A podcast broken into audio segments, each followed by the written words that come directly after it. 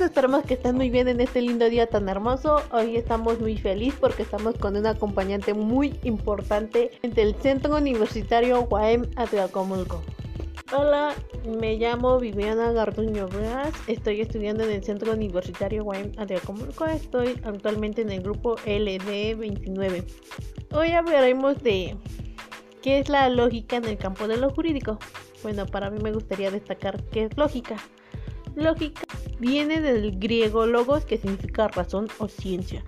Lógica estudia la estructura formal del pensamiento y destacamos a un autor muy importante que dice que es la ciencia que estudia aquellos que permiten que la razón, palabra o ciencia sea posible. En ciencia de las leyes, esto quiere decir que es del pensamiento que tiene por objeto estudiar la relación que el pensamiento tiene con la vida. El pensamiento es el producto de la actividad intelectual de los hombres, donde se desprende el concepto, el juicio y el raciocinio.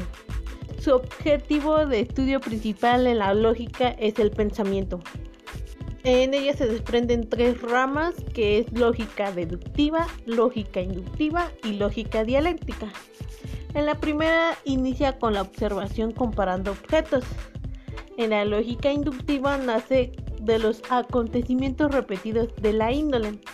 Y la lógica dialéctica es la mediación que hay entre la lógica formal y el análisis dialéctico de las contradicciones en el movimiento. Lógica jurídica eh, la lógica jurídica es una ciencia que estudia y analiza el pensamiento correcto, leyes, principios en relación con el derecho como ordenamiento de las leyes que permiten la armonía y la coherencia entre la teoría y la práctica jurídica. Esto nos sirve para una orientación adecuada y ordenadamente en las relaciones humanas que principalmente en su estructura y organizaciones de las instituciones sociales y sus nexos entre el derecho y el Estado. Sus características principales es el estudio normativo como ordenamiento jurídico, como una teoría y no como ciencia. Eso acabamos de decir que no actualmente no, no entraría como una ciencia. El segundo es una propuesta normativa en relación de signos, función, dirección. Estudia los vínculos entre los signos, establece reglas de combinación de signos jurídicos, establece lo que es válido, legítimo o adecuado, que estos serían los pensamientos correctos relativos a las leyes su resultado es el conocimiento cierto e indubitable, o sea que no existe lo, lo inválido, no tiene espacio para poner en duda cualquier cosa. En su división encontramos por su extensión universales y particulares y por último singulares. Los de extensión es el número de la cantidad del sujeto a la que puede aplicarse. Universales son los conceptos jurídicos que se refieren a todo lo individuo de una especie, género o clase. Particulares son los conceptos jurídicos que se expresan a muchos o varios individuos de una especie, género o clase.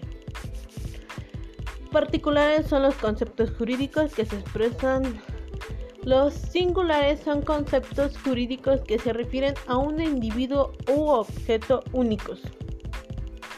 El contenido de los simples o complejos. Los simples son los conceptos jurídicos que expresan una sola esencia. Los compuestos o complejos serían son los conceptos jurídicos que comprenden varias esencias.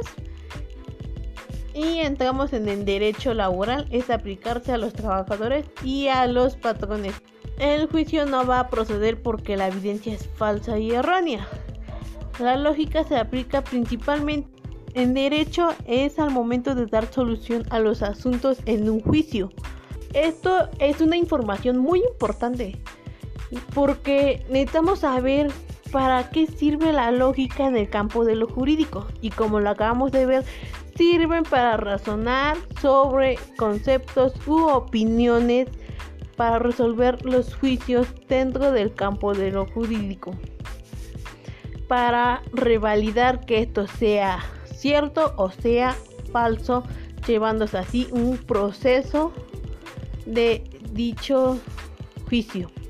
Y esto sería por mi parte, que es la lógica en el campo de lo jurídico. ¿Ustedes qué piensan sobre ello? Bueno, yo les di mi opinión, les di la información que tengo y les toca a ustedes informarse de más.